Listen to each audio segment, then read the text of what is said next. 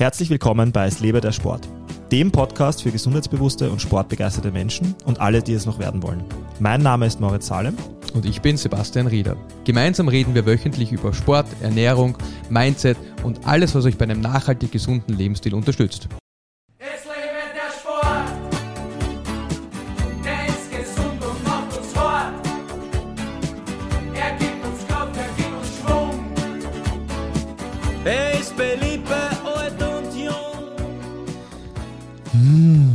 Erster Tag im Jahr für mich zumindest, wo es nicht mehr kalt ist. Ja, Ich habe mir heute dasselbe gedacht. 20 Grad, einfach herrlich. Einfach herrlich. Und das im März. Ja. Weißt du, was das Gute ist? Oder eigentlich das Traurige, dass die meisten Menschen von uns eh Kälte gar nicht mehr mitbekommen. Wir sitzen alle bei 24 Grad, viel zu warm in unseren Zimmern oder im Büro. 24 Stunden, sieben Tage die Woche und das Ganze vorklimatisierte Auto, Auto, ein. Ja. Also ich glaube, einer, einer der ganz großen äh, Fehler unserer Zivilisation ist oft, dass wir uns natürlichen Reizen entziehen. Und dass wir glauben, dass, dass, dass es gut für den Organismus ist, wenn man immer äh, bei konstanter Temperatur, konstanter Luftfeuchtigkeit, jetzt auch bei Corona finde ich, das war ein super Beispiel, was man jetzt im, im Aftermath sieht, weil ich habe heute mit einem praktischen Mediziner gequatscht, der hat gesagt, ja, am besten keine Viren mehr, man lässt sich gegen alles impfen und so weiter und so fort. Und der hat auch gesagt, ja, es gibt einfach Sachen, die sind nicht so sinnvoll und manche Sachen sind total sinnvoll. Ähm, und wir sind Menschen, wir sind in der Natur groß geworden, evolutionär. Und da glaube ich, sollte man, sollte man die natürliche Anpassungsfähigkeit des Menschen ist etwas, was man weiterhin trainieren sollte und was, ja, was man aufrechterhalten sollte, weil sie der Gesundheit des Menschen wirklich zuträglich sind. Was dich nicht umbringt, macht dich nur härter. Das ist perfekt zusammengefasst, ja. Das ist, das ist die Zusammenfassung eines hormetischen Reizes. Also auch Kälte ist ein hormetischer Reiz.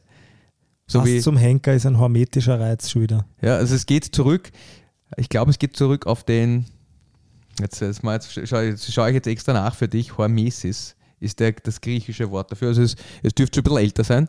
Ähm, aber der Paracelsus hat das formuliert und hat schon gemeint, dass ähm, eine geringe Dosis einer schädlichen Substanz führt zu einer positiven Wirkung auf den Organismus. Also es, im Prinzip, man hat einen, einen milden Stressor, einen, irgendetwas, was den Organismus stresst und der Organismus leitet eine positive Anpassungseigenschaft ein. Also wenn man da jetzt über das Training nachdenkt zum Beispiel, ich trainiere, äh, mein Muskel strengt sich richtig an, mein Körper strengt sich richtig an, was macht mein Gehirn? Es leitet Anpassung, oder mein Körper, er leitet Anpassungsfähigkeiten ein, damit, wenn das nächste Mal der Reiz kommt, damit ich besser darauf vorbereitet bin. Das heißt, wenn ich jeden Tag einen Stammball trinke, also eine Äh, kleine Menge Alkohol, dann vertrage ich sie eigentlich langfristig auch besser. Also ich meine, das klingt blöd, aber deine, deine ganzen enzymatischen Prozesse in der Leber, die Alkohol abbauen, funktionieren bei Leuten, die viel Alkohol trinken, wesentlich besser als bei Leuten, die keinen Alkohol trinken. Was auch total Sinn macht. Also was ich als Scherz äh, was du als, gemeint habe, ist Realität. ist, ist Realität, ja? Das, aber das kennt, glaube ich, jeder, der, äh, jetzt muss ich fast schon eingehen auf den Schmerz, äh, Schmerz, Scherz, äh, jeder, der länger nichts getrunken hat und dann von einem Glas Alkohol total schnell Voll. betrunken wird. Ja. Ja. Also und das wo, ist wo, im. Sport, wo im Sport siehst du das, siehst du Relevanz für diese hormetischen Reize? Also Muskel, äh, der Reiz des Muskels, damit er beim nächsten Mal kräftiger äh, wird, ist, ist In- in ich, allen Bereichen. Begriff. Aber, aber hast du noch ein paar Beispiele? Weil, weil der Muskel Also wenn du, wenn du Austauschsport machst, Mhm. Also wirklich so aerobes Training, haben wir eine nette Folge dazu gemacht, für die Leute, die das noch nicht gehört haben. Ähm, was der Körper versucht, er versucht oxidativ, also mit Sauerstoff und der Verbrennung von im Prinzip Fett, versucht er Energie herzustellen. Was er macht, wenn man regelmäßig Ausdauertraining macht, ist, damit der mehr Energie bereitstellen kann, er erhöht die Anzahl der Mitochondrien in den Zellen. Also in den, in den Muskelzellen wird die Anzahl der Mitochondrien erhöht. Dann kann man nachdenken über, über das ähm, ähm, also über das Volumen, dass das Herz in der Lage ist auszustoßen. Das weiß man auch, dass das bei Austauschsportlern wesentlich größer ist. Also es führt dazu, dass der Herzmuskel sich verändert, Mhm. der hypertrophiert. Also es passieren ganz viele Lungenvolumen. Ähm, Im Gehirn passieren Proze- Anpassungsprozesse an, an an Training und das sind alles, geht das zurück quasi auf diesen hormetischen Reiz. Also du trainierst, dein Körper ist einem Stress ausgesetzt und der versucht dich besser auf das, das nächste Mal vorzubereiten. Und Das das, heißt- ist nicht so banal, nur der Muskel wird größer, wenn ich Krafttraining mache. Ja klar. Die neuronalen, die neuronalen Signale werden zum Beispiel stärker. Die Sy- Synchronizität, also die, dass der Muskel besser kontrahieren, dass er mehr Muskelfasern gleichzeitig aktivieren kann, wird besser. Also da, da passieren so viele unterschiedliche Dinge, aber es ist halt zum Teil auch sehr spezifisch. Also wenn ich Ausdauertraining mache, habe ich ganz spezifische Anpassungen, die Ausdauertraining betreffen und wenn ich Krafttraining mache, halt ganz spezifisch welche, die Krafttraining betreffen. Was hat das jetzt mit Kälte zu tun? Auch Kälte ist genauso ein Reiz. Und wir wollten ja äh, äh, als Anschluss zu unserer Folge über Recovery ganz allgemein ein bisschen über Recovery Metho- ja, genau, mit Methoden der Recovery sprechen. Also was für, was für Dinge kann ich anwenden, um mich zu erholen? Und eine davon, aber das, das glaube ich, das, das, das Feld, das wir jetzt gesteckt haben, fast ein bisschen zu eng, ist Kälte, Kältetherapie. Also man setzt sich bewusst Kälte aus und dann schaut man sich an, was mit dem Körper passiert, was für physiologische Prozesse ablaufen, ähm, was, das, was der Körper und das Gehirn einleitet, um besser mit Kälte umzugehen. Ich muss dir kurz widersprechen. Ich finde das Feld gar nicht so eng. Ich habe dir schon gesagt, dass es, äh, dass allein mir jetzt so zwei, drei Beispiele schon mal einfallen, die alle mit Kälte und dem Sport zu tun haben. Äh, und wir- ich würde mich freuen, wenn wir sie heute auch behandeln. Einerseits zum Beispiel der Eisblock, den jeder in der Schule im Sport draufbekommen hat, äh, auf einzelne Gelenke, wenn man, wenn man umgekippt ist äh, und die Schwellung sich angebahnt hat. Andererseits fällt mir ein zum Beispiel das Eisbaden ähm, als Recovery-Maßnahme. Dann fällt mir ein. Äh, Na, ich glaube, du hast mich falsch verstanden. Entschuldige. Ich habe gemeint, Also. wir haben gesagt, Kälte hat nicht nur Recovery-Benefits, sondern es hat ganz, ganz viele andere Benefits auch. ah, das meinst du? Das habe ich gemeint. Weil es nicht nur Sport ist. Genau, also es hat einen Ja. mega, mega, es gibt Ja. so viele gute, gut, gute Evidenz dafür, dass Kälte ganz, ganz positive Auswirkungen hat auf den Körper, so wie Hitze, also so wie fast alle hormetischen Reize, Mhm. ähm, mittel- und langfristig zu sehr positiven Anpassungserscheinungen im Körper führen. Das wollte ich sagen. Okay. Und wir wollen ja sagen, wir reden heute ein bisschen mehr über, über Sport und Training und Mhm. wann der Kälte sinnvoll ist und wann sie vielleicht nicht so sinnvoll ist und worauf man achten sollte, wenn man, wenn man, sich, wenn man sich Kälte aussetzt und was es für Methoden gibt, sich Kälte auszusetzen. Aber ich habe gemeint, Passt. es, ist, gibt so viele super physiologische Anpassungen, die der Körper macht, wenn man Kälte erlebt und äh, die der, der, der Trainingsaspekt ist ein relevanter, aber nicht ausschließlich. Es gibt ganz viele andere auch noch. Passt. Ja. Ähm, gut. Äh, vielleicht, also wollen wir beginnen mit, mit dem ersten Punkt, den ich vielleicht eh auch äh, vorhin angesprochen habe. Warum ist, also wenn ich dir jetzt folge, dann ist ja eigentlich nach einer Verletzung, da, das ist ja, ist, ist, ist ja ähm, ist ja auch widerlegt worden bereits, dass das eigentlich keinen Benefit, im Gegenteil, dass es sogar einen Nachteil hat. Bei, wenn ich bei einer Verletzung Eis auf mein Knie gebe, äh, um jetzt beim Beispiel Knie mal zu bleiben, weil es da oft passiert, dann ist das eigentlich kein hormetischer Reiz, weil, weil es dem Körper, Körper nicht hilft, sondern den Entzündungsprozess eigentlich nur verlangsamt und dadurch die Arbeit, die natürliche Arbeit des Körpers eigentlich auch den Heilungsprozess ja, als sich als, als solchen verlangsamt, oder? Auf das können wir auch richtig gut zurückkommen, wenn wir über das Thema Kältereiz und äh, Training eingehen. Mhm. Weil es ist genau, ich meine, du hast es jetzt super zusammengefasst, Kälte führt im Prinzip dazu, dass der Körper sehr viel Noradrenalin oder Norepinephrin ausschüttet und das ist ein Hormon, also auch ein Neurotransmitter, der, ähm, der sehr stark Entzündungsprozesse unterdrückt. Das heißt, je höher dein, dein Neuepinephrin ist, desto stärker werden Entzündungsprozesse unterdrückt. Das passiert sowohl zentral nervös als auch lo lokal, also ähm, lokal. Wenn ich irgendwo Kälte auflege, wird in den Nebennieren genau dasselbe äh, produziert und es wieder werden, also steigt der Neuepinephrinspiegel im Blut und das führt oft dazu, dass Entzündungsprozesse auch lokal, im lokalen Gewebe irgendwo unterdrückt werden oder verlangsamt werden. Und das kann auf der einen Seite super positiv sein, aber es kommt halt sehr stark auf den Zeitpunkt an, wann man das anwendet. Und es ist genau dasselbe dann im Sport später, wenn wir über den Sport sprechen werden. Manche Dinge dürften für unterschiedliche Trainingsmodalitäten äh, andere Zeit, Zeiträume oder einen anderen Abstand zum Reiz haben als, äh, oder si man muss es so sinnvoll anwenden, dass die Abstände oft unterschiedlich sind zum Trainingsreiz, damit es positive Eigenschaften hat. Und so wie du da gesagt hast, es ist oft nicht sinnvoll, einen natürlichen Entzündungsprozess komplett zu unterdrücken oder sehr stark zu unterdrücken, je nachdem in welcher Phase er ist. Aber es gibt zum Beispiel sowas wie chronische Beschwerden, also auch Kälte wird eingesetzt, wenn man zum Beispiel Arthritis hat also degenerative Gelenkserkrankungen, wo sich äh, Knorpel und, und auch Knochenmasse zurückbildet, wo man sehr starke Schmerzen hat. Kälte, äh, Kältereize führen auch dazu, dass die Leute viel weniger Schmerzempfinden haben und es führt auch dazu, dass der Entzündungsreiz da zurückgeht. Also bei so chronischen Geschichten kann Kälte echt super sein, ganz lokal, direkt nach der Verletzung.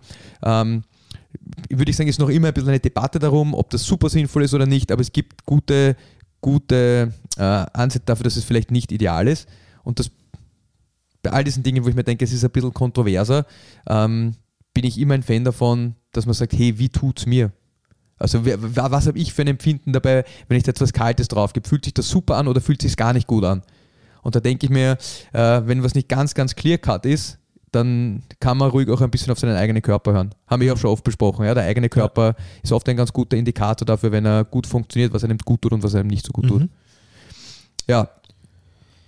Also jetzt sind wir schon ein bisschen abgedriftet, aber vielleicht gehen wir nochmal zurück ein bisschen mehr an den Anfang. Also warum, warum wollen wir Kälte haben? Mhm. Und ich habe gesagt, wir, wir in der Folge stecken wir das Feld ein bisschen enger, aber im Prinzip gibt es sehr viele positive Trainingsaspekte. Also einer ist, man versucht Muskelkater ein bisschen zu unterdrücken und man schaut, dass man sich schneller erholt, um wieder schneller trainieren zu können. Das ist, glaube ich, ein ganz wesentlicher Aspekt. Ähm, also weniger Muskelkater, schnellere Muskelerholung. Ein, ein ganz ein we wesentlicher Punkt, und wir haben jetzt schon im Vorfeld darüber gequatscht, ist der Metabolismus, also wie der Körper äh, mit Energie umgeht in dem Fall, ist, wird zum Teil sehr stark über Kälte beeinflusst. Also sowohl Fette als auch, auch Zucker können wesentlich besser verwertet werden, wenn der Körper Kälte ausgesetzt wird. Dann äh, Entzündungsprozesse im Körper sind ein, ein weiterer Punkt, warum, warum Kälte sinnvoll sein könnte.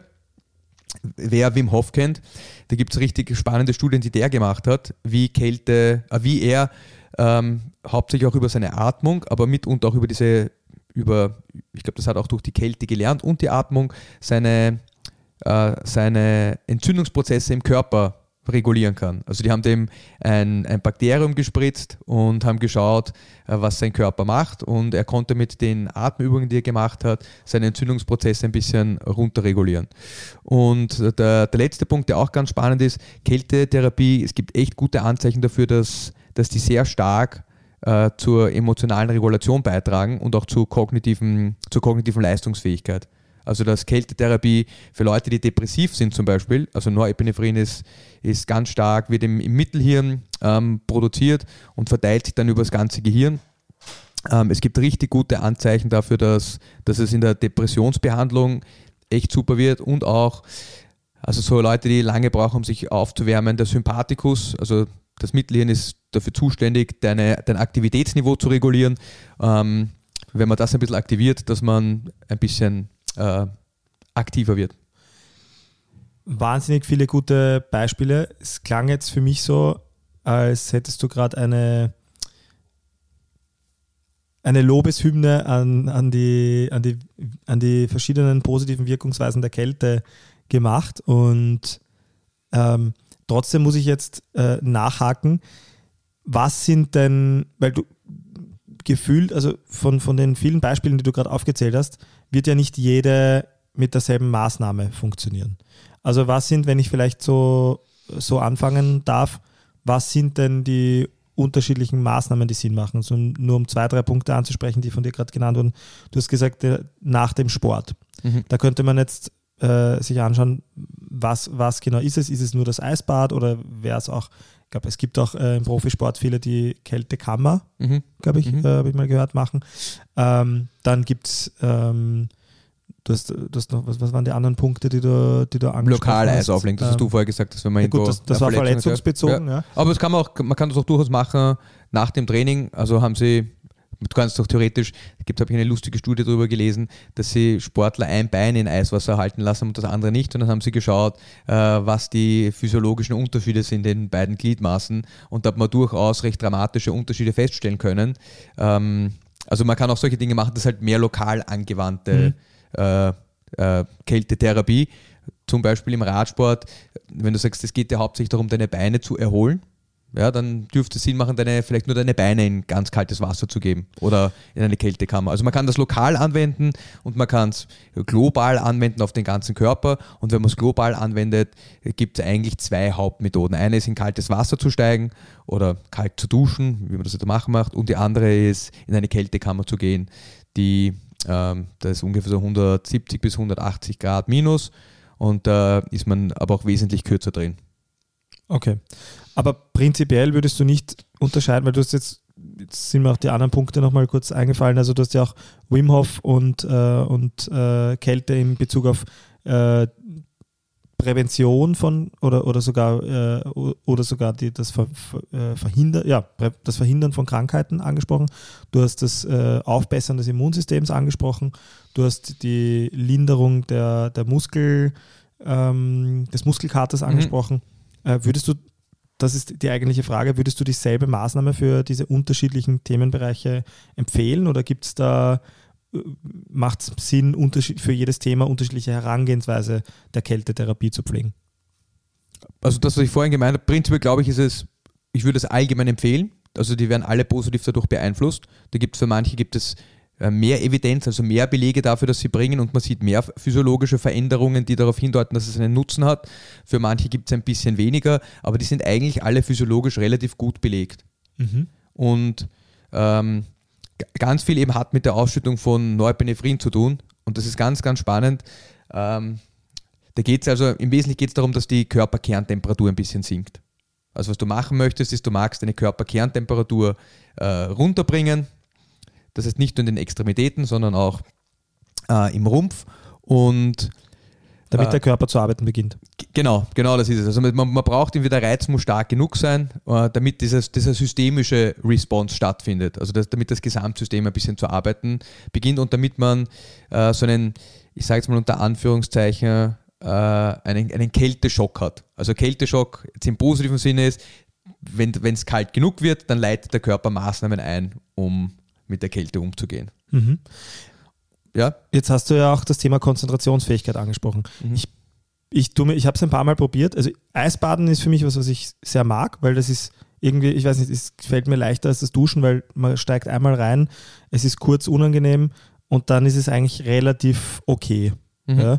Ja. Äh, du, kalt duschen ist für mich ein bisschen schwieriger, weil, weiß nicht, einfach die Art, wie das Wasser auf meinen Körper trifft, ein bisschen, ich, ich empfinde es irgendwie unangenehmer als Eisbaden, äh, was ich tatsächlich schon einige Male gemacht habe und eigentlich auch mag, äh, vor allem in Verbindung mit Wim Hof Breathing, aber ähm, jeder, der schon mal kalt duschen war, und das machen in letzter Zeit irgendwie, zumindest in meiner Bubble, sehr viele Menschen, der kennt das. Man ist gerade in der Früh, man ist dann total wach, man ist switched on. Genau, man ist total wach, man ist total konzentriert. Das ist ja das, was du angesprochen hast. Die Konzentrationsfähigkeit ist die und die Emo Emotionsregulation ist besser. Ähm, warum ist das so? Also was, ist, was sind die Vorteile vom, vom Kaltduschen? Ähm, ich meine, jetzt frage ich eigentlich schon in die gesundheitliche Richtung. Ja, voll, wir gehen jetzt voll in die Äh, Richtung. wir Aber ist auch echt spannend. Ja? reden, ja. Aber, aber vielleicht hat es auch, auch für den Sport, wo würdest du sagen, macht es auch für den Sport Sinn, dass man in der Früh kalt duschen geht? Also genau die Punkte, die wir vorher gesagt haben. Es ist äh, Erholung des Muskels, es ist Muskelkater. Da gibt es echt gute, mittlerweile gute Studien drüber, die zeigen, dass, dass der ähm, also das Delayed Onset Muscle Soreness, so ist der Fachausdruck, dass der Muskelkater, wenn man idealerweise so 24 Stunden ähm, bis 72 Stunden nach der Belastung, dass da der Muskel, also wenn man danach Eisbahn geht, dass der Muskelkater richtig, richtig gut ähm, verringert wird, also dass man wesentlich leistungsfähiger ist, äh, nachfolgend, beziehungsweise dass einfach, ähm, ja, dass es hilft, dass es hilft, Muskelkater zu reduzieren. Das, also dafür ist es ideal. Aber ich Und- habe jetzt eher die, äh, die, die geistige, weil ich meine, auch, der, auch, auch beim Sport ist der Geist äh, und die Konzentrations, Konzentrationsfähigkeit und Emotionsregulation bestimmt auch äh, ein, ein wichtiger Aspekt. Was, also was sind, nachdem du es schon angesprochen hast, auf den Sport da die Ah, positiven meinst, Auswirkungen? ach so, du, ah, das meinst du. Okay. Ähm, also deine Frage, um sie richtig, um, sie- um sie so nochmal wiederzugeben, ist, wir haben lokal körperliche, muskuläre Dinge, die verbessert werden, Ja. aber was sind die geistigen Dinge, die besser funktionieren oder die, die Genau, weil- mentalen Aspekte des Sportes, die besser Genau, weil funktionieren? dass ich nach dem Kaltduschen, äh, wir haben geschnipst beide, sofort da bin und äh, agiler bin. Das Gefühl kennt jeder, der schon mal kalt duschen war. Aber was ist der Vorteil daraus? Was der Vorteil daraus ist, dass Gibt es du, da Studien oder Erkenntnisse? Du meinst ein ganz akuter Vorteil unmittelbar nach dem Kaltduschen oder prinzipiell? Ich würde eher sagen, langfristig, wenn ich jetzt äh, 30 Tage, weil ich habe das noch nicht gemacht, Mhm. wenn ich jetzt 30 Tage äh, jeden Tag kalt duschen gehe in der Früh, habe ich dann für den Sport, äh, weiß nicht, ist meine Reaktionsgeschwindigkeit besser? Zum Beispiel, das wäre was, was mich nicht wundern würde jetzt. Das ist Äh, eine sehr interessante Frage. Dazu habe ich überhaupt keine Studien Hm. gelesen und gefunden, die mit Reaktionsfähigkeit einhergehen. Aber was, ähm, was, was sicher der Fall ist, ist, dass du dich selbst wesentlich besser fühlst. Also das, das hat man ganz oft nachgewiesen. Ja, das Körpergefühl und auch das, das wir haben ja letztens in der Recovery-Folge über, über ein, ein Diary gesprochen, also über ein Trainingstagebuch gesprochen, wo man, oder nicht Trainings, Recovery-Tagebuch, wo man quasi trackt, wie man sich selbst fühlt und wie der Erschöpfungsgrad ist und dass diese Dinge äh, sich deutlich verbessern, wenn man ein Kältebad nimmt. Also dass du in der Lage bist, mehr und intensiver zu trainieren, als wenn du es nicht machst. Das, das ist ein, ein, ein guter Takeaway um, um das nochmal kurz zusammenzufassen, ich glaube, man kann ganz gut sagen, dass das Ermüdungsempfinden, das ein sehr, sehr guter Indikator dafür ist, ähm, nämlich auch besser als HRV und die ganzen Dinge, die elektronische Geräte für uns messen, dass das sich oft sehr stark verbessert, also dass man weniger müde ist, dass man sich trainingsbereiter fühlt, wenn man sich Kälte aussetzt. Das, glaube ich, ist ein sehr, sehr guter, eine gute Zusammenfassung von dem, was passiert. Eher jetzt zentral nervös, also im Gehirn und wie, der, wie das Gehirn halt versucht, den Körper zu regulieren, ähm, dass sich diese Dinge verbessern. eigentlich spannend, wenn ich jetzt so drüber nachdenke. Ähm, ich mache, ich, ich gehe laufen, fühle mich danach wach. Ich setze mich Kälte aus, fühle mich danach wacher. Man glaubt ja oft, wenn der Körper Müdigkeitserscheinungen zeigt, dass es einfach nur Erschöpfung ist. Dabei ist es sehr oft so, dass wir einfach, dass es das genaue Gegenteil ist. Dass wir einfach komplett gelangweilt in, in unserer überheizten Wohnung sitzen, äh, obwohl wir komplett ausgeschlafen sind vielleicht und einfach zu wenig Ausbruch aus der Routine haben, was ja genauso wenig gut ist für den Körper. Und aus Langeweile und, äh, und dem ständigen Herumsitzen Trägheit. ähm, ein, ein, genau, ein Trägheitsgefühl ein, äh, haben, das, das aber auch ein Gefühl von Müdigkeit Also, ist, das, das nicht auftreten würde, wenn ich einmal am Morgen einen schnellen Lauf oder eben äh, äh, eine, einen Aber es ist richtig Reiz spannend, dass du sagst, setze, weil oder?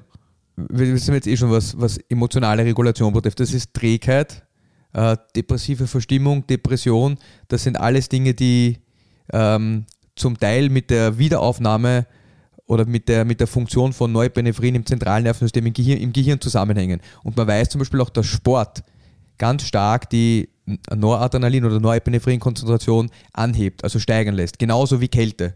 Und man weiß auch, dass Sport sich wahnsinnig positiv auf depressive Verstimmungen, Depression und andere kognitive Prozesse auswirkt. Und da sieht man auch schon diese Schnittstellen.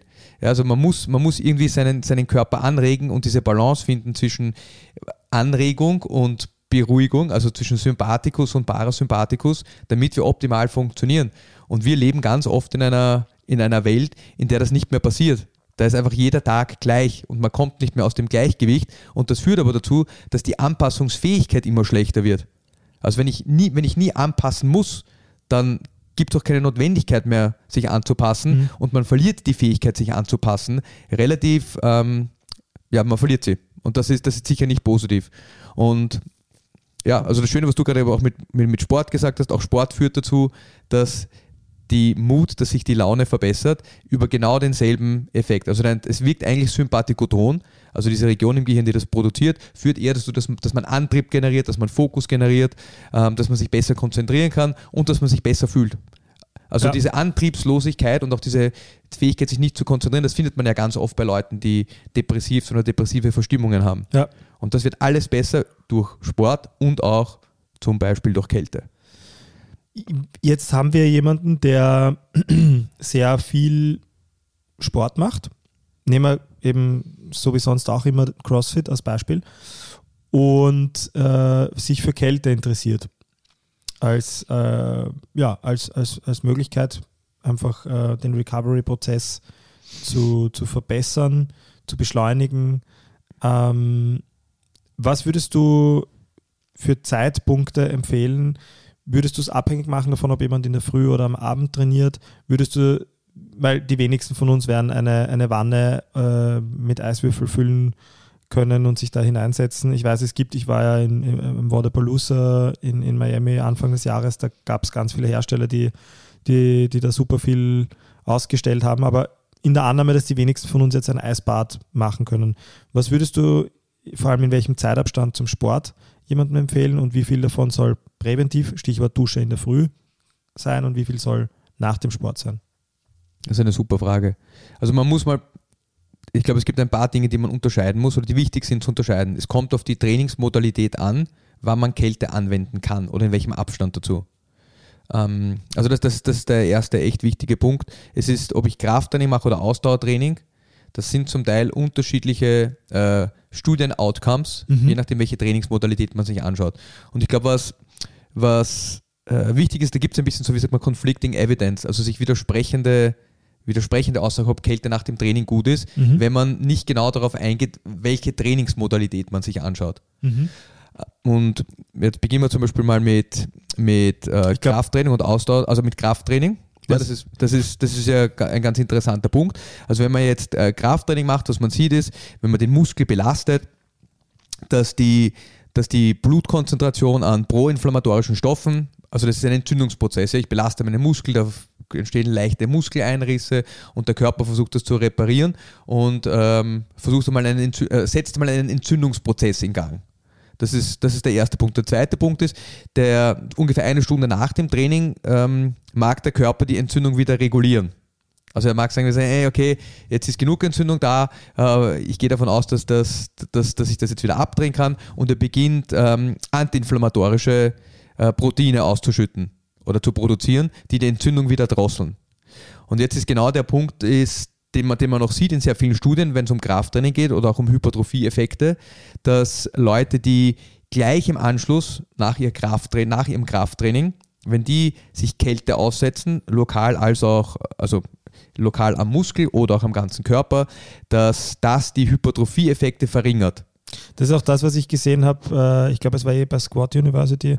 Ähm, ich glaube, wir sprechen von derselben Studie. Also das im Grunde, dass, die, dass, die, dass es für die Recovery einen positiven Effekt hat, also für die Erholung vom Training, aber für, die, für Krafttraining, das darauf abzielt, äh, Muskelwachstum zu Muskel generieren und, und auch kräftiger zu werden. und, und kräftiger zu Ja. werden, ja, ähm, dass es da äh, auch, auch nachteilig sein kann. Genau. Also das ist ein ganz ein wesentlicher Punkt und da ist das Timing wichtig. Hm? Also man sollte nicht in der ersten Stunde nach einem Krafttraining oder vielleicht auch nach einem sehr kraftlastigen CrossFit-Workout sollte man nicht unbedingt Eisbaden gehen, wenn man sagt, der Trainingseffekt, Muskelwachstum und Kraftzuwachs ist einem wichtig, dann sollte man nicht eine Stunde, also in diesem Fenster eine Stunde danach ähm, in ein Kältebad gehen, weil die Entzündungsprozesse zu früh unterdrückt werden. Das heißt aber auch wiederum, und deswegen macht es wahrscheinlich auch Sinn, dass man bei den ganzen Competitions, äh, wenn die Sportler da ins Eisbad steigen, natürlich werden die das nicht das ganze Jahr machen, äh, wenn sie kräftiger werden wollen, aber in der Competition, wo das nächste Workout schon um die Ecke steht, äh, macht es natürlich mehr Sinn. Das heißt, wenn ich mehrere Tage in Folge hart trainiere, ähm, Ich finde, das ist ein mega gutes Beispiel, das du da gerade bringst, weil genau darauf kommt Sinn, an, ja. wenn du sechs oder sieben oder zehn Workouts in drei Tagen machst, da ist ja dein Ziel nicht, dass wenn du in einer Competition bist, da ist ja dein Ja. Ziel nicht, dass du einen Trainingseffekt hast, Ja. sondern das ist dein Ziel, dass du die Competition überlebst und Ja. so gut wie möglich abschneidest. Und wenn es darum geht, dich zu erholen, weil du kriegst aus deinen drei Workouts keinen Training, vernünftigen Trainingseffekt raus. Ja. Also das ist halt Competition Mode. Und da mag es durchaus Sinn machen, zu sagen, hey, ähm, der Trainingseffekt ist mir da ganz egal, ich mag mich schnell erholen und deshalb steige ich in ein Eisbad.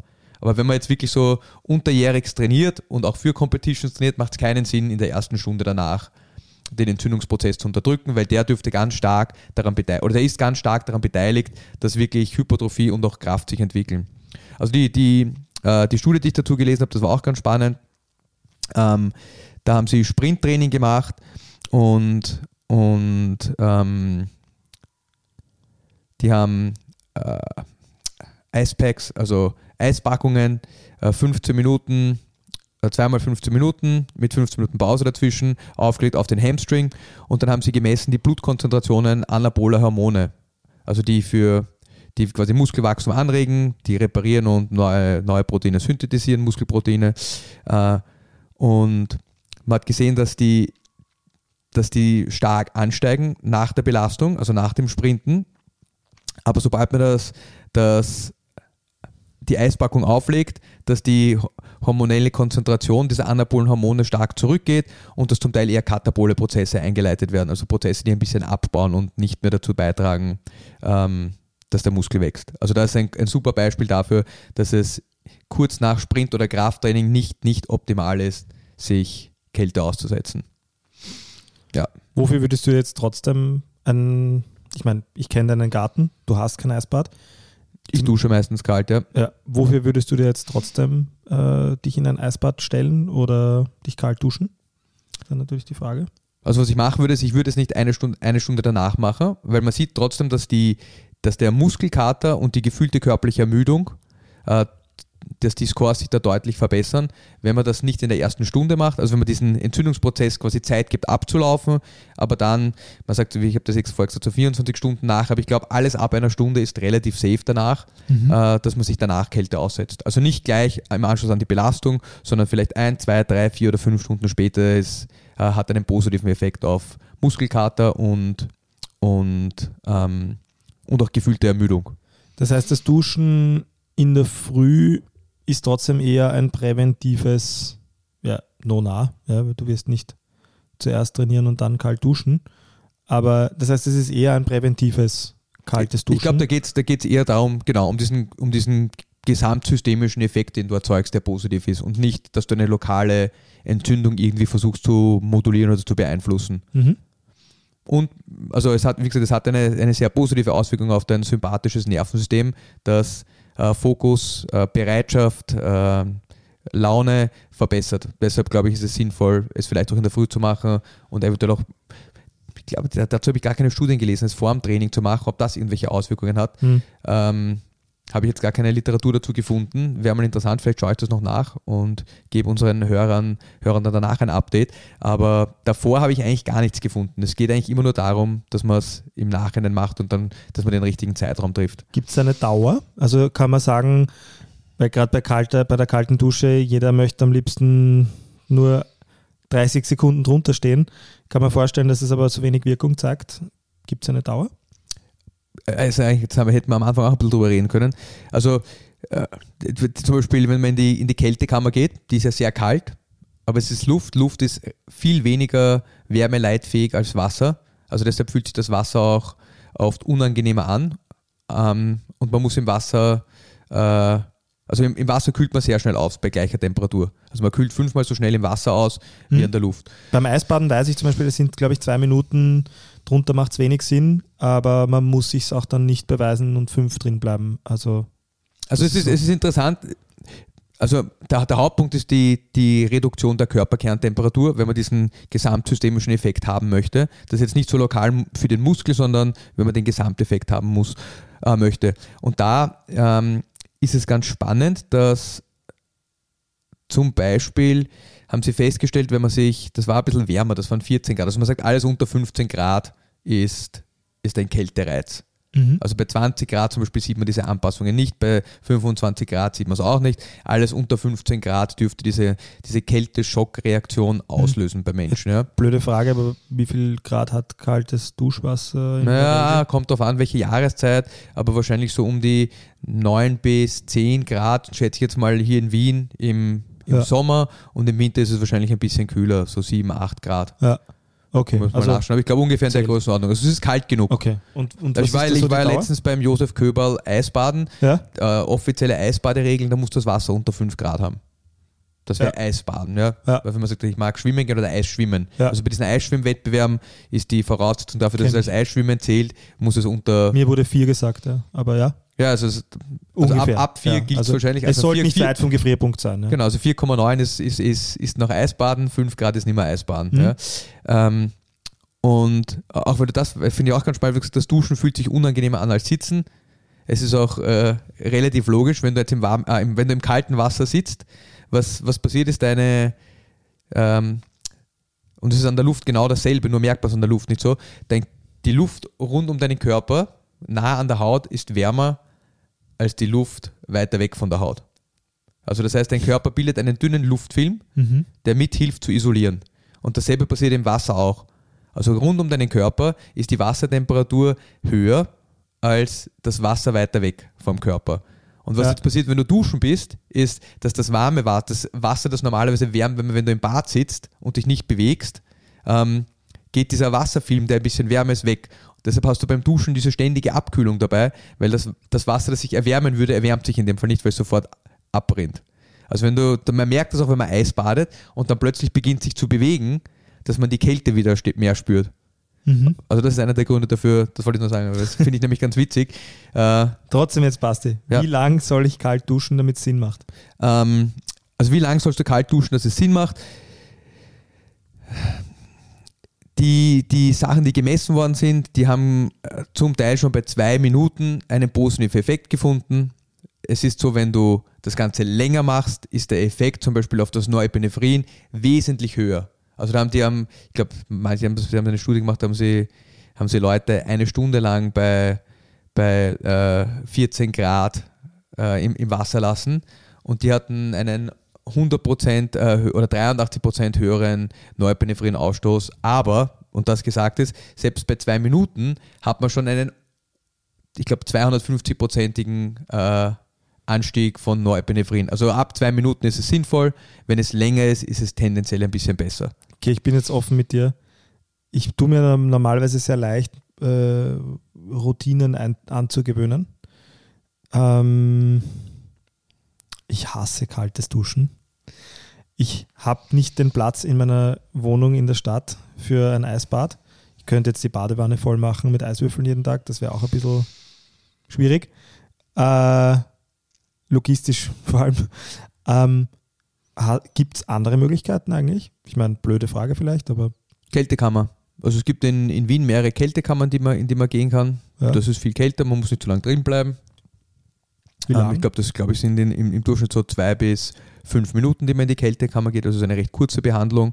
Und da bucht man wirklich einen Termin und geht Ja. hin? ja. Ist cool.